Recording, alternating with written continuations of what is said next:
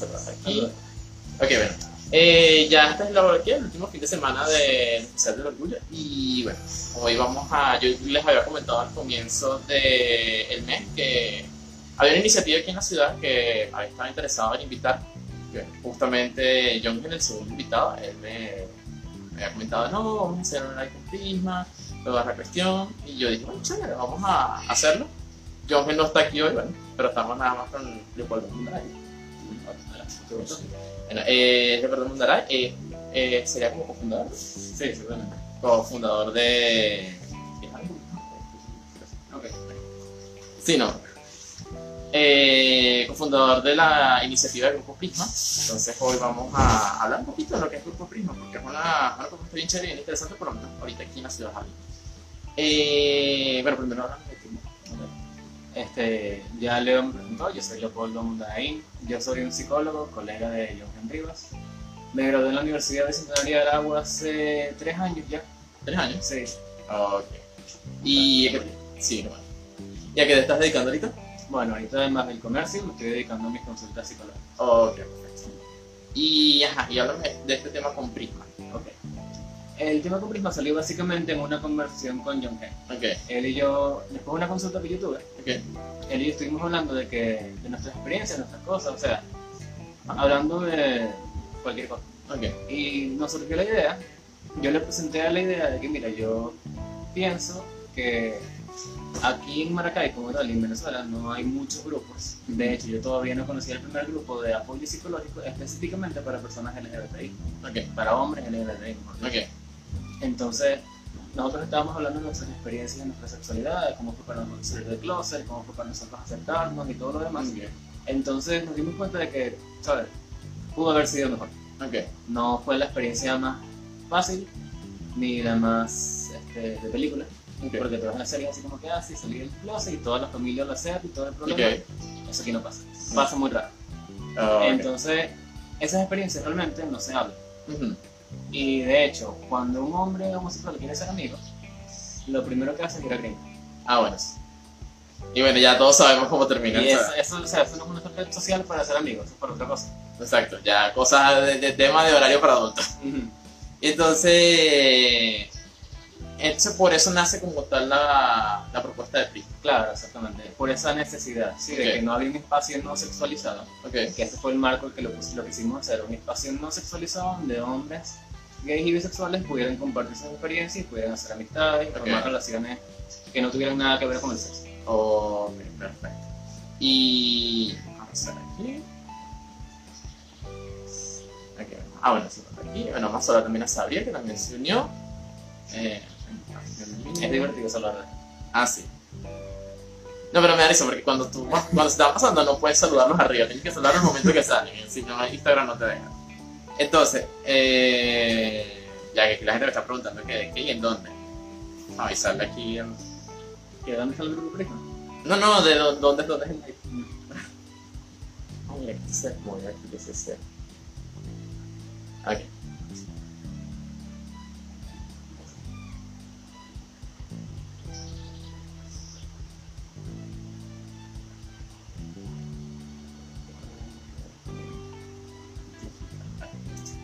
Entonces, así nace la propuesta. Yo, yo recuerdo que estaba viendo que John había, había estaba, estaba hablando de prismas, ¿sabes? ¿Sabes cómo? ¿Cómo te dice? Al- Alonso. No, Alonso. Sí. O sea, Alonso vio prismas y yo, wow, prismas. y Me quedé así. Después me llegó la, la imagen, la cuestión. Mira, me gustó realmente la propuesta.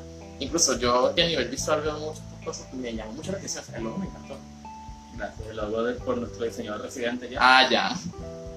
Y yo dije, mira, esta es una, una propuesta chévere, interesante, por eso dije, mira, justamente, y justamente llegaron con el marco del, del orgullo, ¿no? Ujú. Sí, es que precisamente queríamos lanzarlo durante este mes para aprovechar la plataforma mejor. Ok. Porque este es el mes del año que nosotros los homosexuales tenemos para hablar nuestras cosas, hablar nuestros problemas, hablar nuestros proyectos y que la gente más nos para. Bueno, Ok. en ese caso. Exacto. Entonces, precisamente este mes lo quisimos aprovechar para eso, para darnos a conocer, para dar a conocer al grupo y para que la gente se vaya enterando y se vaya uniendo. Ok.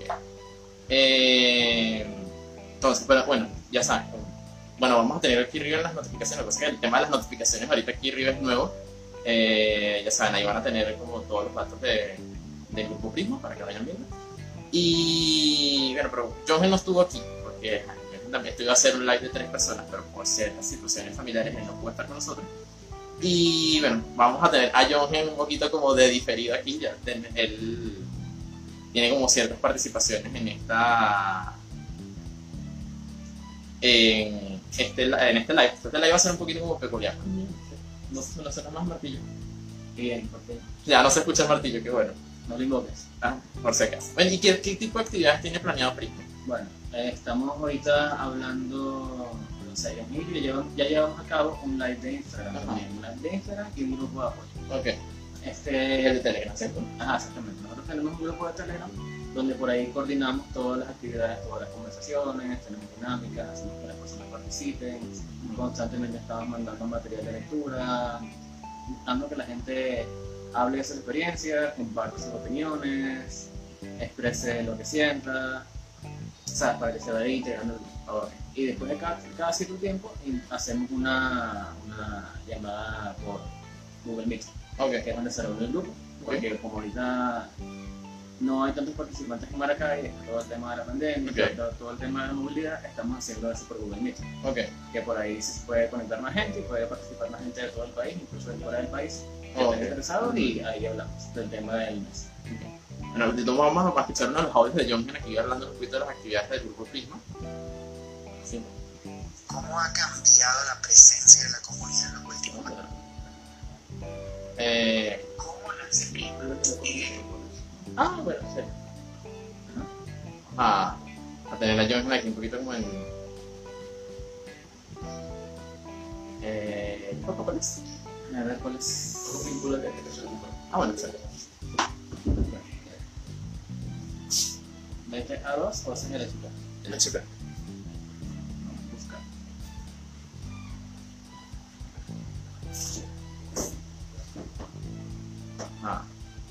Bueno, ya saben, las redes sociales del grupo Prisma están ahorita. Justamente la notificación, estaba esperando que salieran las notificaciones.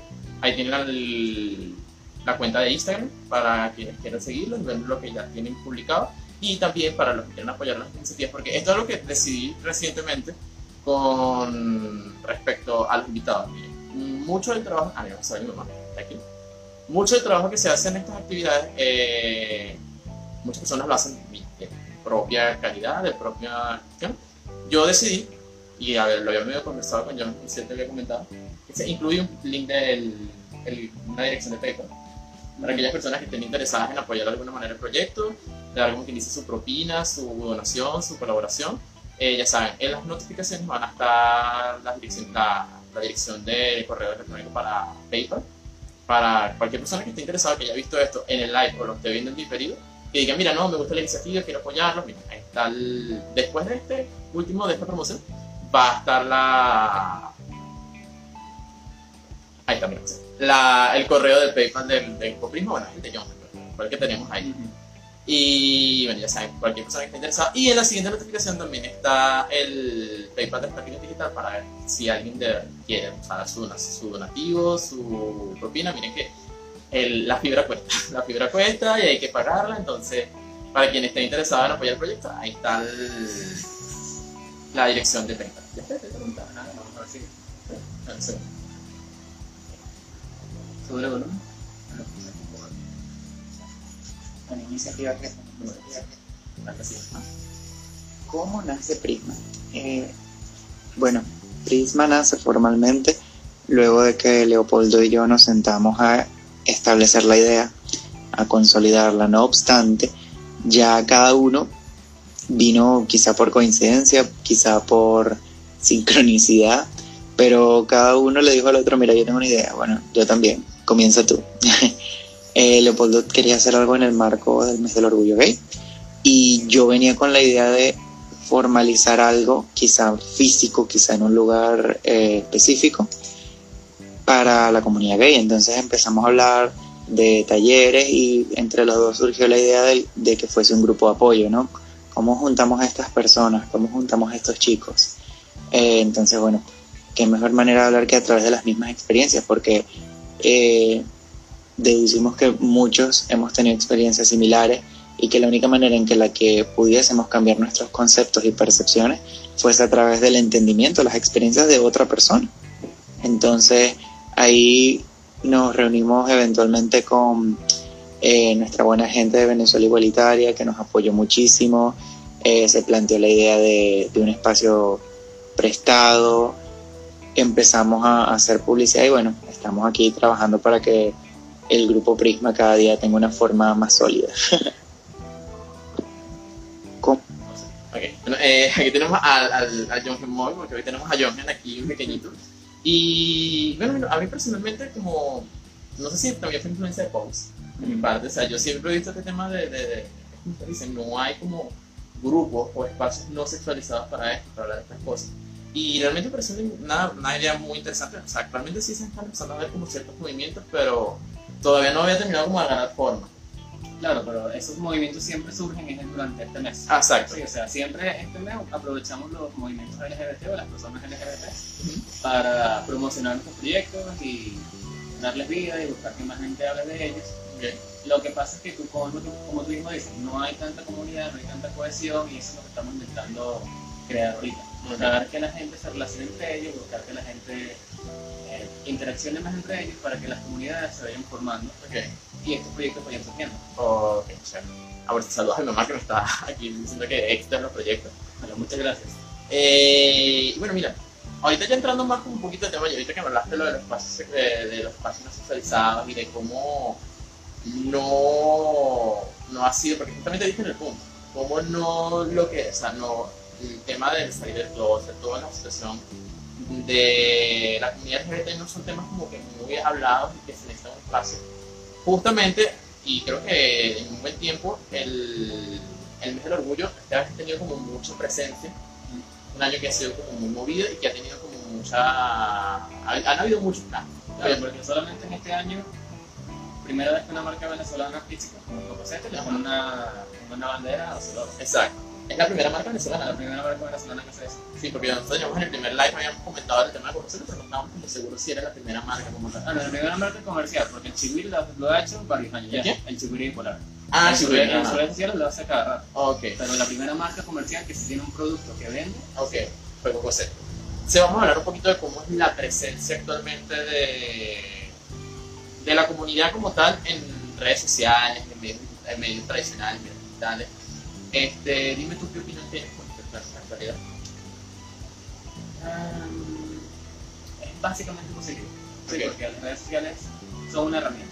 Y esta es una herramienta de comunicación. ¿no? ok. Entonces, este, como nosotros la, la comunidad LGBT, no digamos que somos nuevos, sino que somos niños de este, de este milenio. pues, Ok, ok.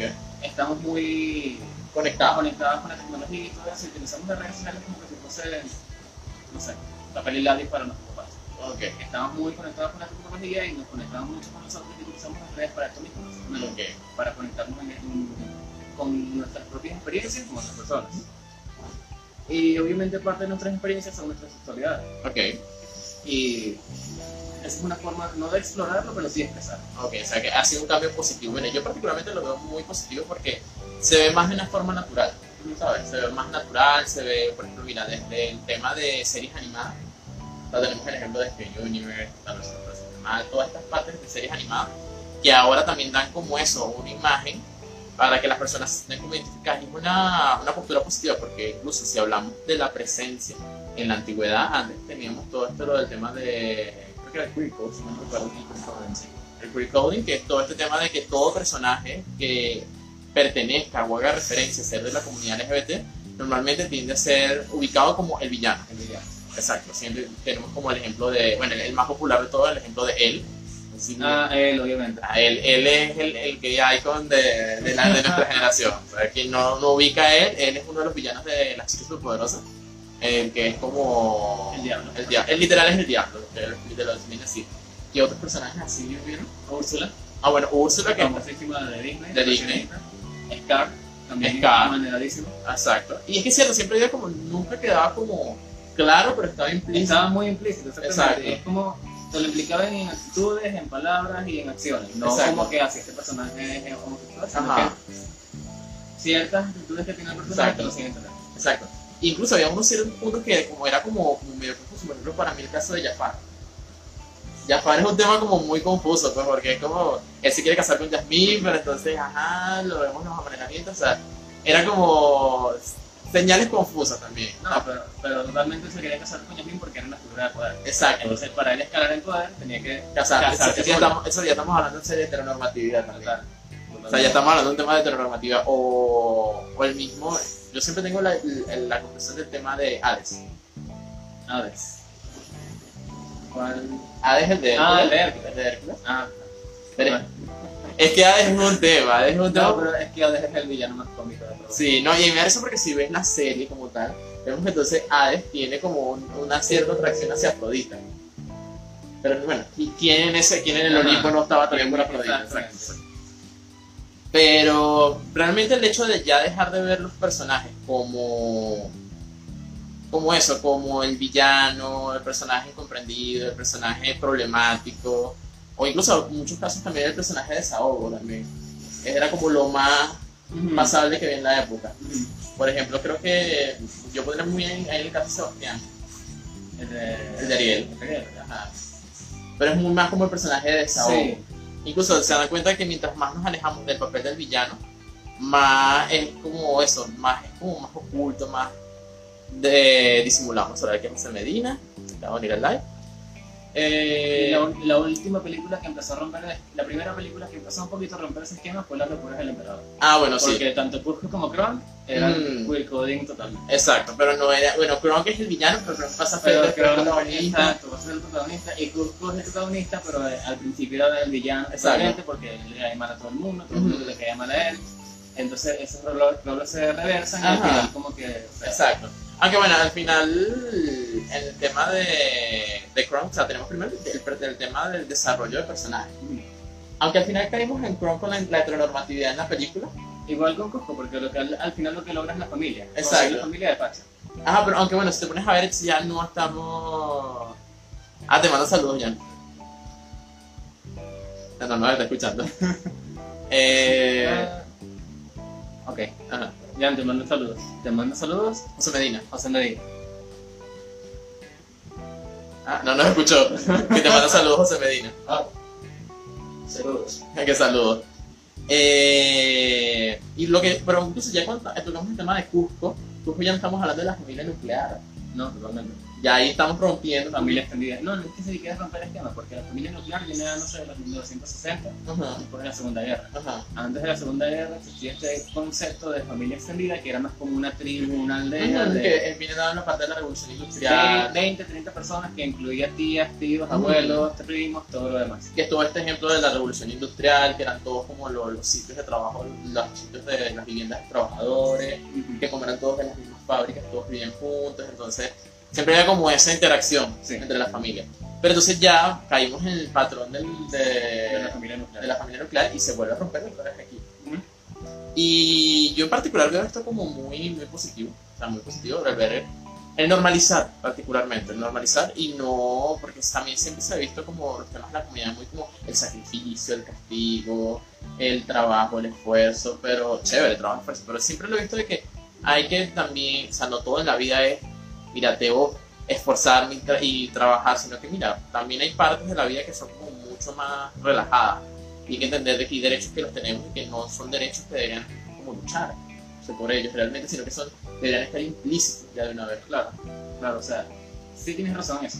que de verdad no, ten- no tenemos por qué estar siendo tratadas como ciudadanos de segunda clase en nuestro propio país. Exacto. La realidad es otra. Sí. Es triste decirlo, pero la realidad es otra. Y, nosotros podemos celebrar los derechos que se ganan a, a lo largo del mundo, en, en todas partes, en otros países.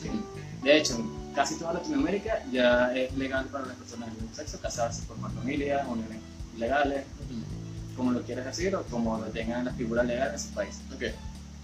Aquí no. Y Sí.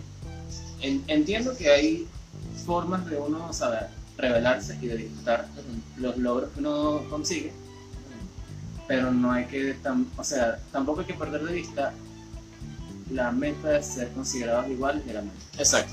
Sí, no, y es que el tema está ahí. Yo ayer estaba viendo un video, no sé si ustedes la conocen, Joss, Joss, una youtuber mexicana. No, ahora no. Ella es de crítica. Y justamente estaba criticando un video de, de una, una, una señora homofóbica que tiene un canal, que ella sube contenido y justamente uno de los videos a los cuales ella estaba reaccionando era el video de la señora estaba eh, indignada por una pareja lésbica que estaba besándose cerca de su casa y los grabó, eso fue todo, o sea, realmente da hasta risa llega un punto por el tema ya está como de ignorancia, Sí. pero es una ignorancia que ya llega un punto que, wow, o sea, no se pone a pensar, realmente esto es así, esto es una caricatura de, de la situación, ¿no? O sea, No, o sea, yo no pienso que sea una caricatura, yo de verdad. Eh, o sea, sí está la ignorancia. Sí, sí existe la ignorancia y sí llega a ese punto. Y no quiero decir que sea maldad porque yo no atribuyo nada a maldad a lo que se puede explicar por ignorancia. Exacto. Y esto se puede explicar con ignorancia totalmente. Son personas que no conocen realmente lo que significa ser una persona LGBTI y vivir como una persona LGBTI. Por lo- y les falta la empatía, no logran empatizar con las personas Ok, lo suficiente como para poner en sus zapatos. ok.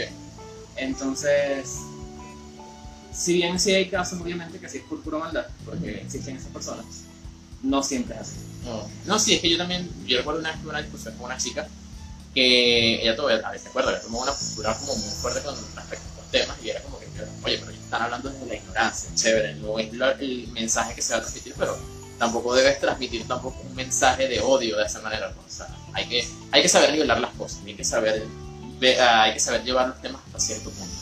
Y ahora, hablando con el tema de, de la presencia en medio, dime tú qué personaje en algún punto de tu vida te haya hecho sentir identificado, hayas hecho, hayas hecho clic con ese personaje, te hayas dicho, wow, mira, ¿qué pasa aquí? Bueno, bueno, más que películas y series, a mí siempre me gustaron los videojuegos. Ok. Y el primer personaje con el que yo me identifiqué casi que inmediatamente fue con Link. Ah, Link. Sí, Ok, era yo no sé, ok, pero en el sentido de, pero, sea, identificarte como miembro de la comunidad. No, no, totalmente, o sea, yo como persona. Ah, como persona en Como particular. persona en particular, sí. Como miembro de la comunidad. eh,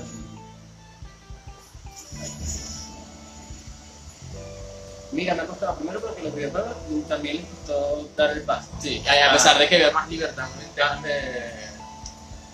Claro, pero la, la única compañía que realmente empezó a experimentar con historias no fue el videojuego, con historias bien elaboradas. Eh, fue Nintendo, la, prim- Ok. la primera que empezó. Después le siguió PlayStation con todo el problema este de Metal Gear Solid y, y Final Fantasy, y etc.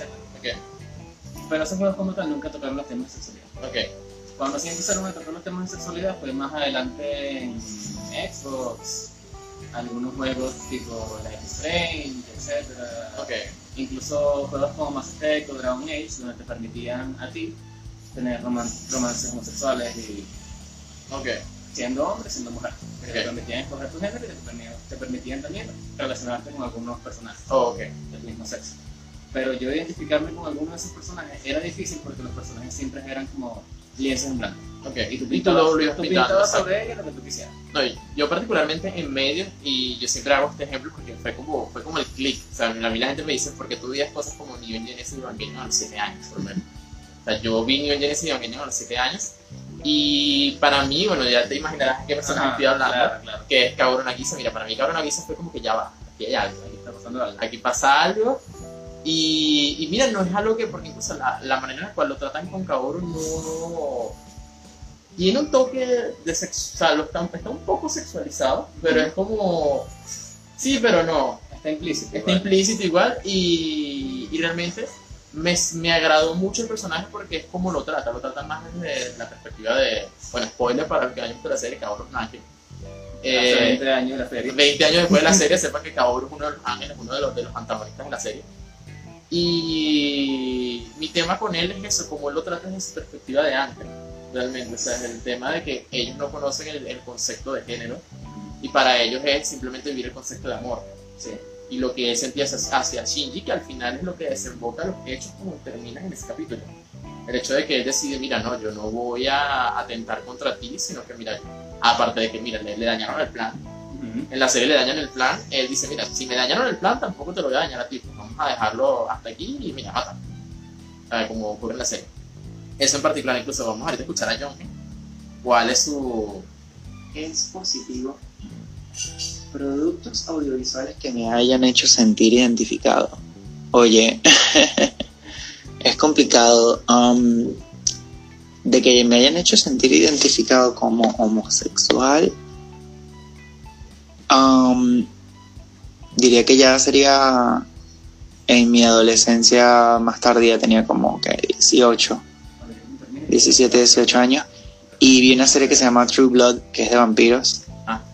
Y vi un personaje llamado Pam, que era una rubia y era súper, súper lesbiana, pero a pesar de lo femenina que era, no era el estereotipo de lesbiana que uno ve que, ay, sí, mira, la lesbiana es marimacho, es camión, no, ella era que sí corsets, que sí accesorio. Obviamente el estilo me inspiraba mucho, pero ver a esa persona tan segura de su sexualidad y tan, tan empoderada de ella, eh, me gustó mucho. Pero en cuanto a, a medios audiovisuales que me hayan hecho sentir identificado, bueno, suena loco, pero mi principal inspiración de niño, de niño me encantaba. Era Blancanieves, yo tenía una fascinación con Blancanieves, desde que quería ir a Disneyland y conocerla. Me parecía esa, esa feminidad tan, tan cuchi, tan tierna, sin escándalo, sin drama. Eh, diría básicamente eso. a pesar de que hoy en día mucha gente me asocia con Cruella por el estilo, creo que diría esos dos personajes al principio. Y bueno, hubo un personaje cuando yo tenía como 10, 11 años, cuando salió el cine de Willy Wonka, el de la fábrica de chocolate, yo decía, esto es un hombre. Y se viste con un sobre todo morado y usa guantes y usa un bastón. Y tiene el cabello largo. Este personaje es raro. Y yo recuerdo que una vez estábamos, creo que comiendo helado con mi familia y yo dije, mamá, ah, porque teníamos el periódico y eh, estoy muy viejo. Eh, antes la, los tra no, los trailers, no, los pósters del cine salían en el periódico y decían los horarios de las películas. Yo vi el póster de Willy Wonka y yo vi la imagen de él así como estaba vestido. Y yo, mamá, Willy Wonka es gay. y todo el mundo dejó de comer helado en ese momento. Fue una situación incómoda. ¿Qué opinas del in- Bueno, yo particularmente con el, el tema de, de Willy Wonka, yo lo veo más como un personaje no sexualizado, o sea, un personaje como asexual o, o hasta no binario. ¿Podrías hacer eso? Sí, realmente. Yo lo veo más en una perspectiva psicológica que Willy, o sea, en la película que te ponen, Mira, en la película de los últimos años, es que Willy Wonka nunca dejó de ser niño. Exacto, y no tú, exacto, y ahí, vengo el tema, o sea, una- eh, es algo como más no sexualizado, no binario, hasta el- llegar al punto de no binario. Totalmente, es totalmente un personaje no sexualizado, porque Ok. él nunca dejó de ser niño en su mente y en su interior y él simplemente hacía cosas porque le divertía. Ok. Y él le divertía tener el cabello largo porque él tenía un trauma con el cabello corto. Ah, cierto. Lo- y también el tema de los odontólogos. ¿cierto? Él, el odontólogo, él era fabricante de chocolates porque su papá nunca lograba comer chocolates porque él era odontólogo. Mm, Entonces, muchas cosas que, que le pasaron, él no las superó y él mentalmente sigue siendo un niño y se comportaba como. Exacto. No, o- yo de verdad, yo pensé que yo me iba a salir con algo como Úrsula. Yo también. Yo, yo, yo estaba, yo, porque realmente yo no he escuchado esos audios. ¿no? Ah, sorpresa, son audios. No es que yo que tengo una cornetica, ¿no? Eh, yo pensé que yo me iba a decir algo como, no sé, Úrsula, hasta la misma Cruella, porque Cruella, a pesar de que es un personaje, sí, hetero, eh, rompe un poquito el esquema, pues también, o sea, sale del- de la normalidad. La normalidad, entre comillas. Claro, porque en ese momento en Disney las mujeres malas eran más como maléficas. Que- Ajá. Que era mala porque era mala ya, pues ya. Pero entonces Y, era fea y era todo este problema de que es, eh, tiene Narcisista. es más narcisista. Cruella tiene esa diferencia. Mm, Ella es una mujer, este, es una mujer fuerte, es una mujer emprendedora, empresaria, independiente, rica, que manda a muchos hombres que, y que los hombres le hacen caso inmediatamente. mm, Y aparte es mala. mm. Entonces está ese conflicto y tiene también sus cualidades buenas y sus cualidades malas y todo lo demás. Sí, no es que yo también veo personajes creo porque ya incluso aquí no estamos viendo otros temas, pues ya estamos llegando más al tema del feminismo y otras cosas. Eh, Ajá, quería eh, responder rapidito que algo que me acabo de acordar. Que, ajá, si bien a mí me gustaron mucho los videojuegos y por esa parte me costó explorar un poquito mi sexualidad porque los videojuegos en ese momento era un poco lo que lo admitían. Yo me acuerdo que yo veía mucho Sony, Sony Entertainment Television, cuando Ok. tenía 13 a 14 años. Y ellos enseñaron un programa que se llama, que todavía existe, Queer Eye for the Straight Guy. Mm, ya, es como el Queer Eye de Netflix, ¿no? Es exactamente el mismo, solamente que antes era en Sony. Ah, ya, ya, ya. Ex- exactamente el mismo, solamente que era con otros tipos que estaban participando, los fundadores. Y en ese momento tú sabes que no me pasó a mí, me imagino que le pasó a todo el mundo, que teníamos una visión de la homosexualidad como algo malo. Exacto. Así, en los medios lo, lo, lo ponían, mucho. lo ponían siempre como algo malo, lo atacaban mucho, de las personas homosexuales hacían siempre una caricatura. Entonces, ¿sabes este programa? Donde cinco personas homosexuales, cinco hombres homosexuales le arreglaban la vida a un Hombre. hombre hetero que era un desastre. O sea, que era un desastre de persona. Eh, A mí me encanta. La serie me encanta. Es muy buena, es muy buena. Entonces, cuando yo veo esto, que las personas homosexuales sí tienen algo que aportarle a la vida de las otras personas y que no son una caricatura, que, o sea, una, una caricatura unidimensional de esta persona es homosexual, por lo tanto es peluquero y por lo tanto no hace más nada con su vida. Ajá. O sea, que sí son personas completas y que tienen su trasfondo y que tienen gustos, disgustos, personalidades y todo lo demás. Yo me empiezo a cuestionar muchas cosas. O sea, yo digo así como que, ok, lo que yo- a lo mejor lo que yo pensaba era homosexualidad y lo que yo pienso de mí mismo no es algo que esté bien. O sea, no es algo correcto. ¿no? Lo que yo pienso no es lo, lo correcto realmente. Bueno, incluso ahorita estamos hablando de, de referentes, así, se nos está olvidando como el gay icon, así que hemos vivido todos, que todos hemos visto por nuestras mamás. Walter Mercado. Walter Mercado es, o sea, La obviamente, reina. la reina, o sea, obviamente la tía Walter, eh, él- obviamente su documental él hablaba de que realmente su amor lo llevaba más hacia la vida. Lo llevaba más hacia la vida y más- mucha gente también refiere que mira tal vez era porque no era la época para él tocar esos temas. Totalmente. exacto y bueno todos estamos tras todos y todos crecimos en algún punto con Walter Mercado lo vimos nos influyó de alguna manera nuestra mamá nos regañó nos dijo algo pendiente a mí- yo por Pendiente de lo que había dicho Walter Mercado el día pasado. Ajá, no, no, por ejemplo, mi mamá era la que me despertaba, si mi mamá me está viendo, eh, ella sabe, eh, ella era la que me despertaba cuando se al trabajo y me dejaba a mí, mientras ella se arreglaba para irse al trabajo, a que yo escuchara su horóscopo. Para que yo escuchara su horóscopo y le dijera qué dijo el horóscopo para ella, que decía para Leo el horóscopo ese día, porque es Leo. Yo sufría porque siempre, eh, yo soy Virgo y a mí nunca me daba chance de escuchar mi horóscopo antes de ir para el colegio. Nada, vale. Siempre, siempre llegaba que si hasta Leo o máximo, máximo hasta Leo y yo me quiero quedar a escuchar mi horóscopo. No, porque vas a llegar tarde. Montate no No. puedo ir. No, bueno, imagínate yo que soy libre, que vine después. no, no, pero yo. No, lo que pasa es que también mi, mi mamá veía muchos que cambiaban por elementos, ¿sabes? Que, por ejemplo, cuando era la temporada del cumpleaños de tal, entonces o comenzaban desde ese signo o comenzaban con los elementos de ese signo. Pero eso. Este, pero entonces sí hemos visto como un cambio y una inclusión en la actualidad, pero ahora hay ciertos puntos y ya es un tema como más controversial es el tema de la inclusión forzada. Yo tengo como opiniones encontradas ahí, porque sí he visto opinión forzada y sí he visto cosas que, mira, es simplemente la gente exagerada. Tenemos antes de eso, eh, una de mis personajes fue a Jin de Jin Yang Yo, eh, porque siempre me andaba intelectual y mágico que era lo más mm, cierto. Eh, también fue el tema de llevarse por ejemplo, los personajes femeninos. Mm, Sí, el tema de los personajes femeninos, porque, a ver, el personaje, ah, bueno, el tema de Jin de Jin Yang Yo, y es que ¿verdad? vamos, a, vamos, vamos a, hacer conciencia. ¿Tú viste Jin Yo? no, Mira, Jin Yo es una serie animada de Jetix, si no recuerdo, que era de dos, gemel- dos gemelos conejos y un panda. Entonces, Jin, que era la hermana, ella tenía poderes místicos, psíquicos, levitaba, lanzaba bolas de energía y toda la cuestión. Yang eh, era más una espada, espada, lo típico espada. Y yo, eh, yo que era el, el profesor, el maestro, era eso, el maestro. Pero Jin en particular, ella era como más llamativa, era más, o sea, tenía como más participación. Yang era muy el típico personaje de desahogo que dice cosas tontas y ya. Pero es verdad, también lo que pasa con Jin es que Jin es un personaje fácil de. No fácil, sino como más interesante. Como yo recuerdo una vez una amiga que estábamos hablando de que ella quería disfrazar a su sobrina de Elsa. Porque la, la, la niña quería disfrazarse algo de Frozen.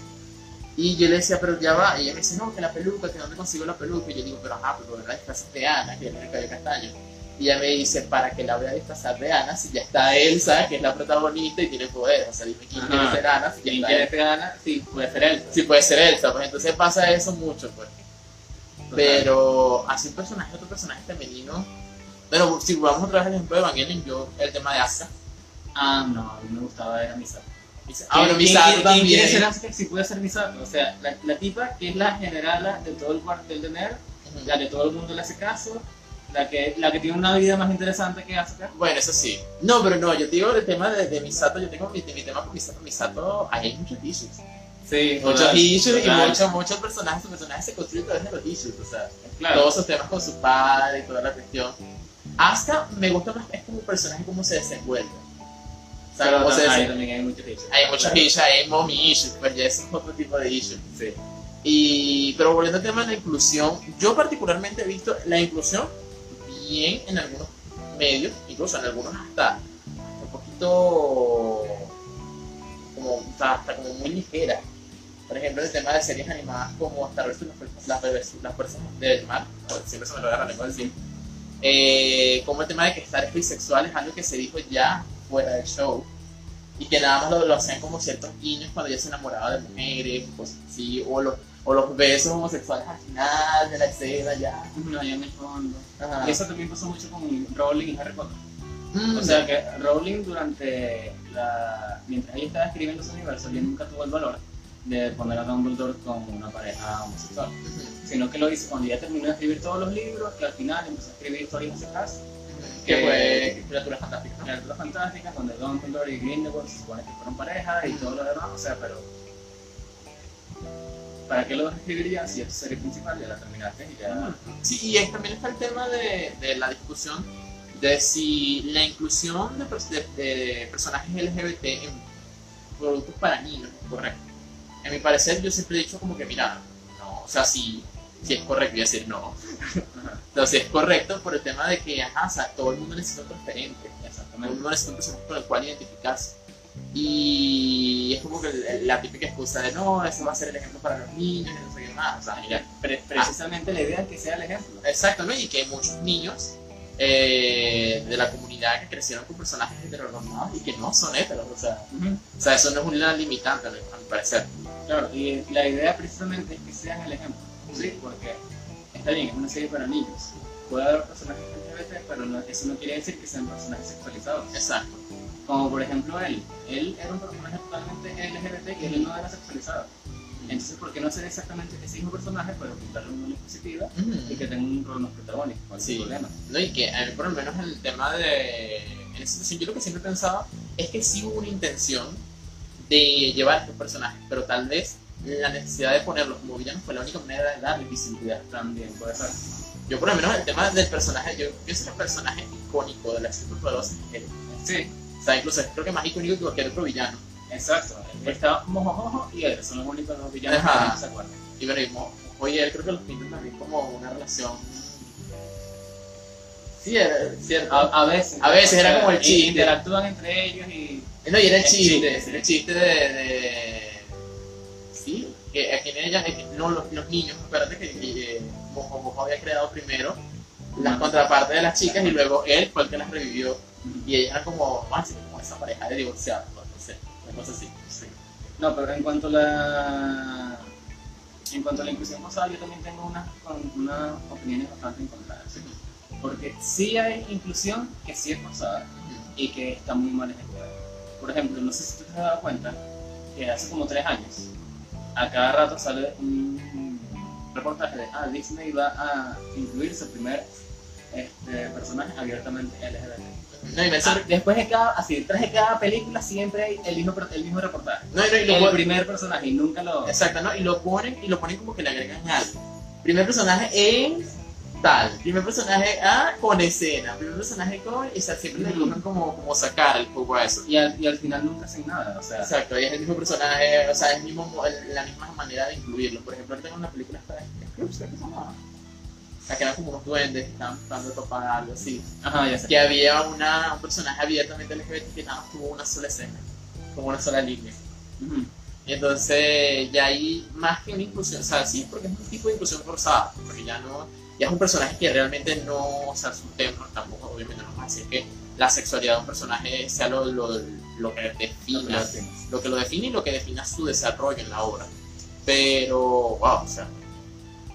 O el caso ahorita actual de los Rugrats, que al parecer la mamá de, de Philly Bill va a ser lesbiana. Es totalmente innecesario. Eso O sí sea, es muy Eso necesario. es totalmente innecesario. Primero porque es un insulto para las mujeres. O sea, tú me estás diciendo que las mujeres, cabezas de familia con, este, con, con poder de decisión y que trabajan y feministas tienen que ser a pura lesbianas. No, no, No. no. Incluso el personaje de ella Es un, es, es es un una personaje, cosa- no, serie original era un personaje hetero con su esposo, solamente que ella era la cabeza. Ella es la cabeza de familia, es reforzar un estereotipo de que las mujeres fuertes y las mujeres este, decisiva y las mujeres con, digámoslo así, rasgos estereotípicamente masculinos tienen que ser por lesbianas, cuando no es así. Exacto. Es, más, es reforzar un estereotipo, esa es inclusión forzada y inclusión forzada negativa. Exacto, porque ya estamos como estableciendo eso, un estereotipo, y ya estamos como dándole más fuerza al estereotipo. Eh, sí, pues, forzada, tener así. O sea, hay muchos, pero es que Mira, son tan... Yo siento como un poquito de inclusión forzada, aquí vamos a, a- a tocar temas polémicos, el tema de élite. Ok, yo, yo conozco la serie, no la veo, pero sí. O sea, para mí, He visto algunos capítulos. o sea, para mí el tema de élite creo que la serie gira en torno a un asesinato. Y ahorita está en última temporada el Era en tema torno a- a, relaciones, no, relaciones polamorosas. Entonces es como, o sea, creo que lo que, lo que estábamos hablando en estos días, no, no me están prestando atención, eh, de, de que supuestamente élite va a tener como 20 temporadas. Claro, pero eso, eso gira más ya en torno a, a- a lo malo que sean los escritores Ujú. que realmente la inclusión como tal. Es- Exacto. Eso es un... Pero entonces ahí caemos en esa inclusión forzada, porque el que no les permite Ajá. a enganchar, sino que necesitamos como eso. algo- Necesitamos algo que enganche a la gente, Exacto. haga polémica y no Exacto. Y es eso mucho, es mucho eso, la polémica.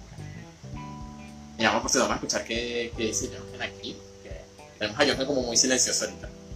¿Qué opinas de la inclusión forzada? Mira, sí existe, de verdad. Yo soy el primero en que se queja cuando ponen un personaje y lo anuncian. El primer personaje homosexual. Eh, no, mira, ni siquiera en la historia del cine va a ser el primer personaje homosexual, ni en la historia de la marca de, de filmográfica, ni en la historia de ese director, nunca. Ya eso no existe. Segundo, cuando ese personaje no aporta en el sentido de que su sexualidad no tiene nada que ver con la historia, es irrelevante porque al final del día, si no tiene nada que ver, no es necesario en la historia. El cine es para contar una historia y cosas que se deben dejar por fuera. Yo estoy muy consciente de eso.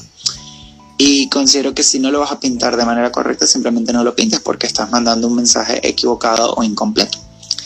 Entonces, cuando una historia realmente sí involucra esa sexualidad o ese, ese momento afectivo del personaje, cuando su lucha por el género, cuando su lucha por la aceptación sí es parte de la historia, sí debe incluirse. El Pride es solo un circo Eh, nos adelantamos un poquito ahí con eso, pero eso lo vamos a hablar ahorita. Eh, aquí dicen justamente yo pienso eso porque a veces sucede por, eh, a veces sucede porque confunden expresión de género con orientación sexual. Eso ya es otro tema ¿no? también bien como controversial. Y llegando al tema, por ejemplo, por ejemplo, es verdad, es como que de repente me digas un día que, no sé, Capitán América que Y han hecho. ¿Sí? Sí, hay un universo. lo han hecho en Marvel Comics hasta el cansancio. Ah, O sea, de, de hecho, esa fue una de las controversias del año pasado, que la gente estaba enfrascada en la pandemia sin más nada que hacer, sino pelear en internet. ajá, bueno. Entonces se pusieron a pelear porque Marvel Comics sacó un cómic de Capitán América abiertamente homosexual. Mm. Entonces, siento que por lo menos en ese particular ya tenemos personajes como por ejemplo Wiccan. O sea, que Wiccan, ¿son Wiccan? ¿Quién es? No recuerdo. Hawk- eh, Hawkling. Ajá, exacto. Wiccan y Hawkling, que son una pareja abiertamente LGBTI, que o sea, incluso creo que en su cómic se trata más de eso, pero, o sea, se habla más sobre esas situaciones. O en el caso de X-Men con Bobby, ¿era? No, de los X-Men no conozco mucho. No, eh, X-Men es Bobby nada más de hielo. Ujú. Exactamente. Te conozco un poquito más de DC, que está Constantine, que es Ah. abiertamente bisexual. Bueno, ni siquiera bisexual, sería más como asexual, porque él le mete a todo. Ah, bueno. Entonces, y eso también tiene que ver con su historia, porque Constantine es un, un cazador de demonios. Entonces él está total, eh, expuesto a magia, expuesto a otras especies, otras razas, otras dimensiones. Entonces, tiene más que ver con su personaje Exacto. que como algo Y, y, más, y más también con el contexto de la historia, porque o sea, ya no estamos hablando nada más de un tema de los géneros, sino que algo más diverso, más como heterogéneo, se podría decir. O sea, a mi parecer. Eh, eso yo opino por lo menos con la inclusión. O sea, no debería ser primero y principal un- una inclusión que busque como que se aleje, un gancho. O sea, de repente si la obra... Constantine X King Shark. ah, no es cierto, Este- estábamos hablando la otra vez. Esta es mi pareja favorita. Mi pareja favorita. Ah, eh, pero mi parecer es, es eso, o sea, no, te- no tomar el, tem- eh, el tema de la sexualidad como un gancho realmente. No. Sino que si hace algo realmente importante en el desarrollo del personaje, tampoco invisibilizarlo, porque hay personas que sí ameritan eso. Y aquí yo voy a, a, a tocar ya temas álgidos, no vamos a decir nombres, pero muchas veces también los creadores de contenido. hay muchos creadores de contenido que todavía 2021 tenemos creadores de contenido en el closet. Y más por el tema de, de crear contenido family friendly. Ok. Ya te ubicas más o menos el contexto. Obviamente uno no debe asumir nunca la sexualidad de una persona, ni nada, ni nada por, por respecto al tema, pero cuando ya se vuelve como, como difícil de ocultar o de llevarse, o sea, se siente hasta como incómodo.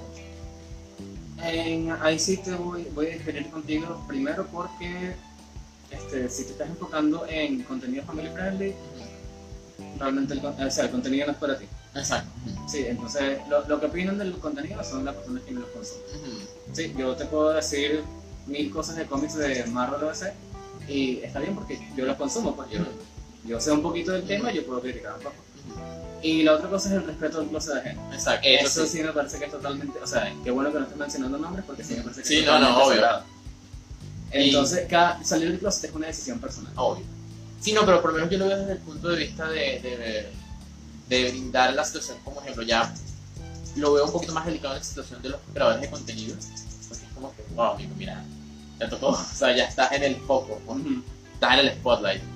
Y no sé, siento que sería como un poquito más agradable de que llevar ese mismo enfoque family friendly, pero también como de como no sé, quitarle todo ese tilde como polémico al tema de la sexualidad de la persona y llevarlo de una forma más natural. Y creo que ese es el espacio preciso para hacer eso. Claro, pero Sí, no, obvio, Ah, llegar a esos momentos. llegar a ese momento y, y ahí estás este, jugándote tu bolsillo Ah, bueno, sí, con también. tu ideología este, personal. Sí, ¿no? y hay, por lo menos yo lo veo desde la perspectiva de que, mira, al final, que ya esos son otros temas, otra situación. Siento que es como se vuelve como una bomba de tiempo, ¿sabes? Poquito a Sí. veces. Que es como, mira, el tiempo tampoco apremia, yo siento que los recursos, todas las situaciones son cosas que no son totalmente necesarias del todo. O sea, no necesariamente del todo, sino que, mira, pueden ser prescindibles en algunos casos, pero el tiempo. El tiempo es un tema que a veces puede llegar a afectar en algunas situaciones. Sí. Eh, por ejemplo, hay series como Élite en la que incluyen personajes LGBT que no aportan nada a la historia, el único papel que desempeñan es la promiscuidad y ya, exacto. A veces por lo menos el tema con la inclusión forzada, ¿sabes? es tomarlo ya como un gancho y alimentar mucho el morbo y la polémica y seguir en este ciclo de mirar todos los temas de sexualidad, todos los temas LGBT caemos en esto.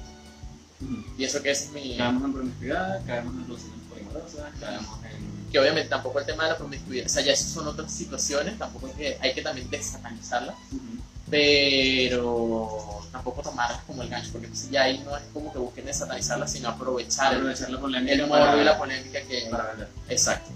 Eso es lo que yo opino por lo menos en esta situación. Ahora, ya adelantándonos un poquito a lo que estaba conversando yo en el, en el siguiente audio, el tema de las marcas. El tema de las marcas y la comunidad. Dime tú, yo ahí te veo que tienes algo que decir.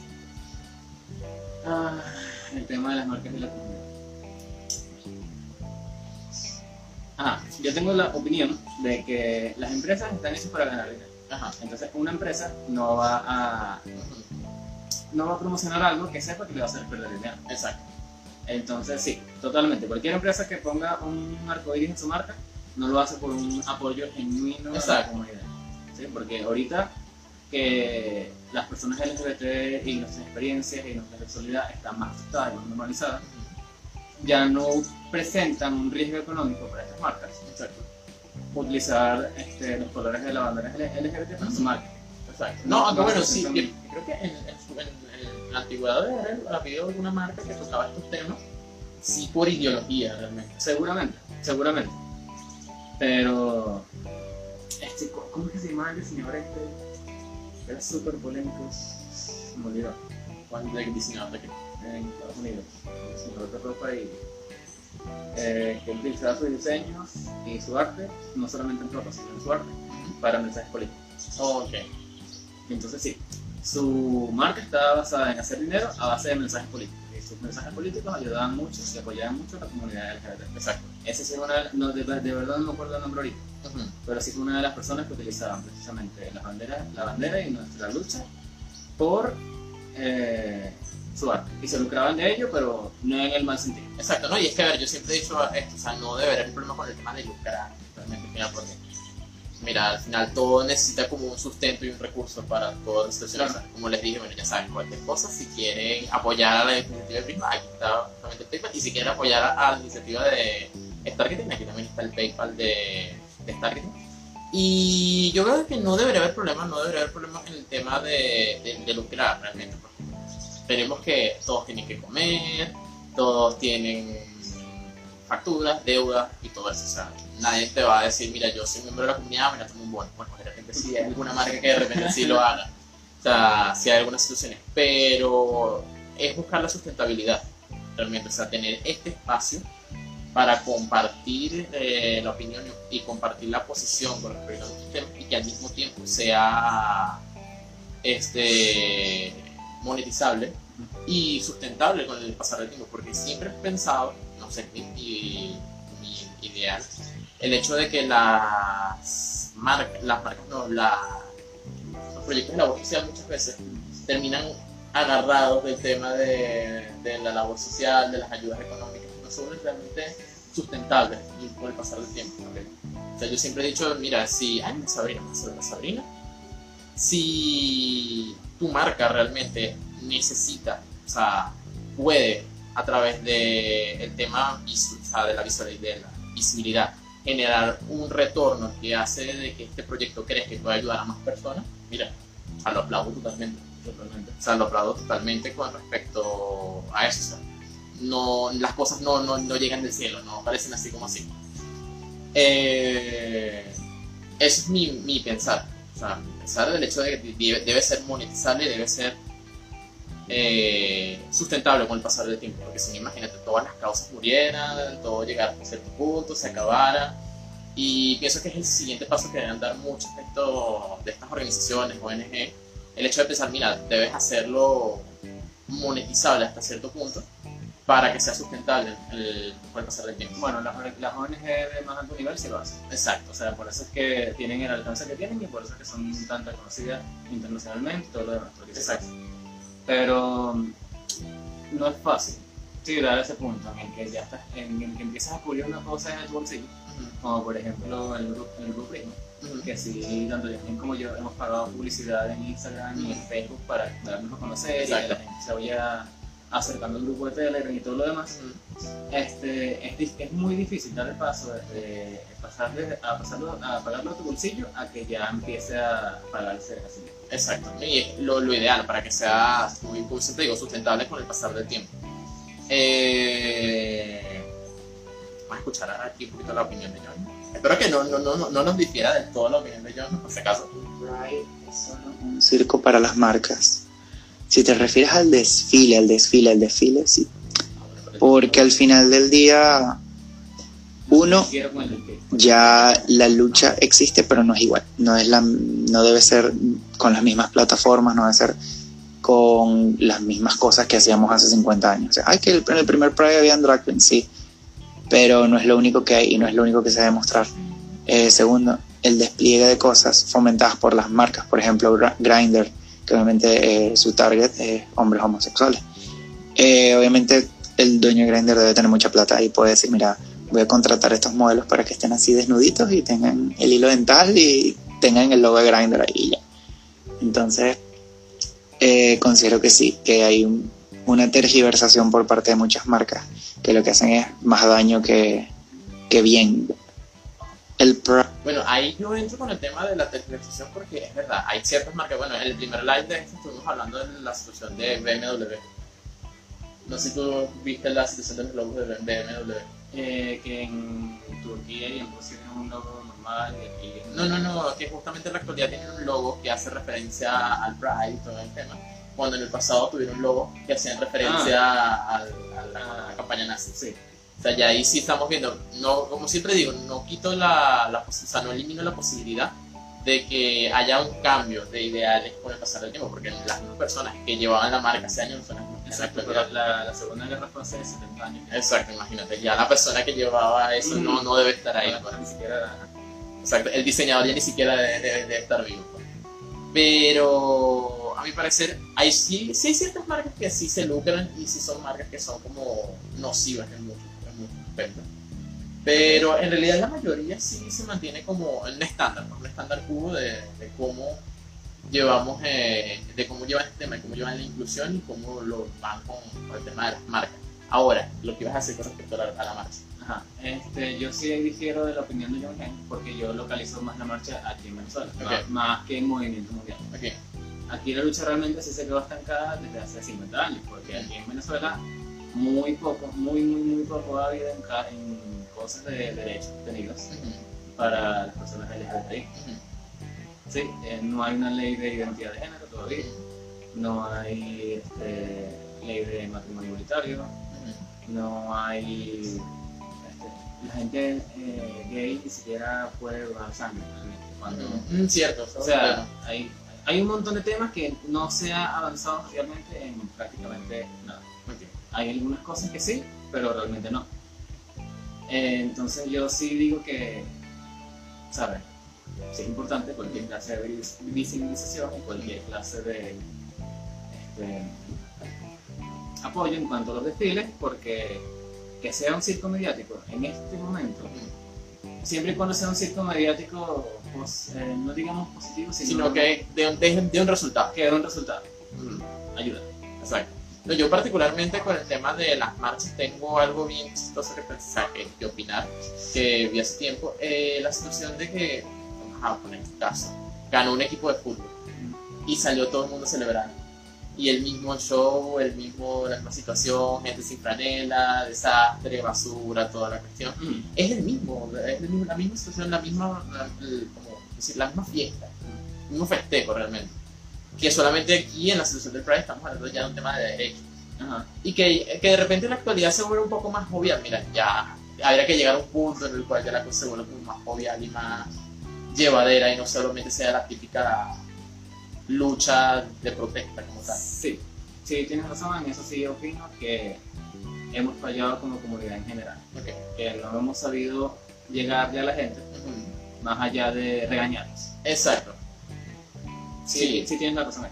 Sí, no, deje, ya, yo digo que ya deberíamos, como, mira, ya chévere, pasaron las, las Mira, ya las épocas difíciles realmente pasaron. O sea, ya las épocas, como que dice, turbes y oscuras pasaron. Y en la actualidad ya es como, mira, vamos a, a dejarlo fluir, dejarlo ir con naturalidad. Es lo que yo opino en la actualidad. Y es la mejor manera como de, de que las personas también se sientan parte de la, del festejo. Sí, Ah, de que las personas sientan parte del fe- del festejo y que no solamente sea la típica situación porque esta es una más si tú eres una mujer cis hetero Ajá, claro, yo, yo también opino que esa es una de las formas de combatir la ignorancia, es hablar de la empatía. Porque nada hace excluyendo a una persona hetero que a lo mejor más adelante va a apoyar mucho a la comunidad, o mejor aún, va a apoyar personalmente a una persona LGBTI que, LGBTI que esté pasando por un mal momento. exacto Nada hace excluyendo a esa persona por ser hetero, Exacto. eh, X, Ujú. si le puedes llegar por la empatía y tienes un aliado de eso. exacto no lo único que sí voy a decir tenga hambre que dicen aquí ah mira bueno, ya eh, disfruto totalmente de ello porque en Venezuela no hay nada que celebrar de hecho las marcas en Venezuela no han conseguido absolutamente nada por estar fuera del foco bueno eso sí es verdad porque ya el tema de aquí Venezuela eh, la situación es que bueno una sola marca dos si contamos a Chivircular, o sea, bueno, marcas como tal comerciales, una sola es la que está actualmente en la lucha. Eh, lo que pasa también con el tema, aquí si bien se debe ser más cercana, no debe ser un carnaval de pueblo. Mm, Sí, o sea, deberá tratarse con respeto. Deberá tratarse con respeto, eso sí. Eh, porque mira, por lo menos yo he escuchado historias de, de, de Price que son como desastrosas. O sea, imagínate, ya estuve en un video de una persona que comentó de que se comió una mezcla de torta cruda con colorante negro y justamente cuando le tocó llevar la bandera vomitó sobre la bandera. Y vomitó negro sobre la bandera. O sea fue vómito negro sobre la bandera. O sea ya ahí es un tema bueno ahí también entra un poquito la- las temas suerte me parece. Sí. muy mala suerte tuviste amigo. He participado activamente en comités de organización de marchas en Caracas y, y han sido enfrentamientos entre bandas. Ah bueno pues eso es otro tema también. Sí, es otro tema bastante... Sí, porque yo siento de que, mira, por lo menos hace tiempo un amigo me preguntó de que, mira, de que si un grupo de apoyo para la comunidad puede colaborar un hetero. O si la comunidad como tal excluye a los heteros. Y yo dije, no, pero no puedes ser parte de una comunidad por algo lo cual no has sido vulnerado. De repente que tú me digas de que eres queer, de que...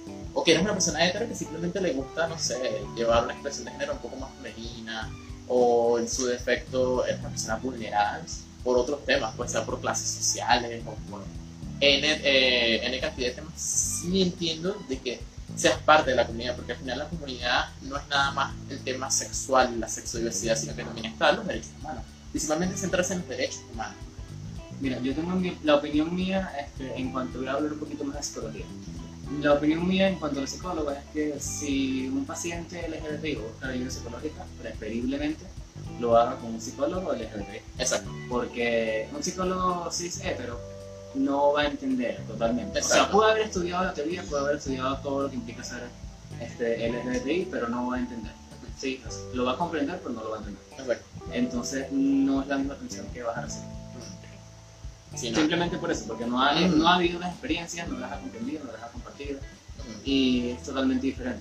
Sí, no, yo por lo menos siento de que por lo menos el tema de, lo- de los perfiles debería ser llevado muy desde una perspectiva como que desde el respeto, chévere, pero también hay que darle como cierto, es como lo que tú dices, eh, un espacio no sexualizado porque también es, o sea, una persona de repente cis hetero que quiere participar activamente en esto y se encuentra en un espacio 100% sexualizado, no se va a sentir cómodo del todo, no, no todo realmente. No todo, la, la minoría. Exacto, no se van a sentir cómodos. Bueno, yo tengo un amigo que literalmente fue con nosotros a la, a la disco y nosotros pensamos, listo, se va a sentir cómodo con las drags, toda la cuestión, y de repente lo dejamos y cuando vimos estaba bailando con las drags. Él estaba viviendo su fantasía, él ahí bailando y yo dije, wow. O sea, y yo preocupado porque él, o sea, literalmente, es uno de los Y él, mira, se disfrutó, se vaciló su momento, bailó. Pero eso, o sea, siento que debería haber como también un punto medio, porque hay muchas veces el circo que llega hasta cierto punto, que, por ejemplo, lo que te comenté ahorita del vómito y la exposición. Hay un caso de un- una drag que comentó de que porque no se llevaba bien con la drag que estaba organizando una de las carrozas, lo tiraron de la carroza. Entonces es como, wow, literal, él comenta esa historia de que tuvo que ir a un Burger a pedir ayuda a que lo curaran y el gerente del Burger King le pagó el Uber, en México, el Uber hasta su casa. O sea, hay muchas cosas, pero entonces ahí ya entran muchas Sí, y, no, y ahí entran estas iniciativas como por ejemplo Prisma, porque hace tiempo estuve convers- conversando con un amigo que muchos de los problemas que hay veces en la comunidad vienen dado al hecho de que se basó mucho en la identidad de las personas. Primero, o no hay identidad, o se fue basada en estereotipos. Y obviamente ahí sí caemos como el problema del code, de que siempre el estereotipo de la persona de la comunidad era el villano. Entonces tenemos como que dice ese, ese síndrome de villana de Disney, Ajá, totalmente. que en algunos casos es como que, wow, mira, no. O sea, una cosa es que sea fuerte, empoderado, independiente y toda la cuestión, pero ya otra cosa es hacerle mal a otra. Hacerle mal a otra persona por, ¿sabes? Diferencias estúpidas. Exacto. por estupideces. Y eso más que, ¿sabes? Impulsar tu carácter o hacerte respetar, lo que hace es dañar a la comunidad. Exacto. y te dañas a ti mismo. Sí, No- exacto, No, no. no ganas nada. Exacto. Ahora, para. ¿y qué- ¿Cómo ves tú ahorita la situación desde la perspectiva de Prisma? ¿Cómo va el futuro para el tema de la comunidad? Ok, el futuro de la comunidad. Está complicado. Sí. Está complicado. Primero porque mucha gente se ha ido. Mucha gente se ha ido del país y eso es algo bastante complicado porque realmente las personas LGBT que quedamos aquí nos quedan muy pocos referentes de otras personas LGBT mayores que, sabes, que hayan logrado hacer éxitos en su vida. Exacto. Independientemente del ámbito profesional, del ámbito personal, de cualquier cosa que hayan tenido éxito. Exacto. No, nos- no nos quedan muchos de esos referentes. Y los que nos quedan ya, ya fueron. Entonces como comunidad estamos muy divididos. Exacto. No hay realmente una compenetración de que, mira, yo conozco a esta persona y, o yo no conozco mucho a esta persona, pero sabes, compartimos tal cosa, somos, este, compartimos los mismos espacios, compartimos el mismo ciclo social. Yo no, yo no voy a antagonizar, más bien es entonces. Para yo imponerme ante este ciclo social, para que todo el mundo conozca y me tenga respeto, yo voy a ser humano. Ujú. Pasa mucho Sí, no, exacto. y es una de las cosas que nos gusta no corregir, pero sí que más gente se dé cuenta de que no es lo mejor. Exacto. Sí, no, es que yo también lo, lo he visto de esa manera porque aquí ah, es como decía ya, o sea, es el tema de que eso parece ya una pelea de banda, literal. Y pienso de que, el, o sea, por lo menos desde el tema mediático, primero que todo, siento que sí vamos mejorando el tema mediático, porque hay más, expone- hay más eh, exponentes, por lo menos a nivel mundial, y hay más exposición realmente de toda esta situación. Pero también hay como que empezar a sacarnos el chiste como que dice de la, de la villana y empezar a ser realmente activos en algo, o sea, a ser parte de algo. Menos yo siempre he sido partidario de que la gente tiene que eh, crecer a raíz de su propia identidad y de su propio, de su propio norte. Sentir decir, mira, yo quiero hacer esto. De repente dices, bueno, sí, yo soy miembro de la comunidad, pero o el típico chiste de que lo- los ingenieros todos son heteros. Sí, claro, pero de nuevo, yo no, yo no explico esto como te dije al principio. No atribuyo a la maldad lo que se puede atribuir a la ignorancia. Exacto, Yo opino que las personas que se comportan así no lo hagan por maldad todo el tiempo, exacto, sino porque no conocen otra forma de relacionarse y no conocen otra forma de este, generar respeto, si no sea a través del sexo y a través de- Del miedo. El miedo. exacto, Sexo, miedo. Y cuando no le funciona una, apelan a la otra. exacto, Es, es lo que Prisma quiere intentar comentar. Exacto. Existen otras formas de relacionarse. exacto. Un grupo no sexualizado, basado a través de la empatía, la experiencia compartida, lo que nos une a todos como personas. Ok. Y que la diferencia de opiniones está bien. Sí, o sea, no porque yo sea un maricón heteronormado, por ejemplo, Ujú.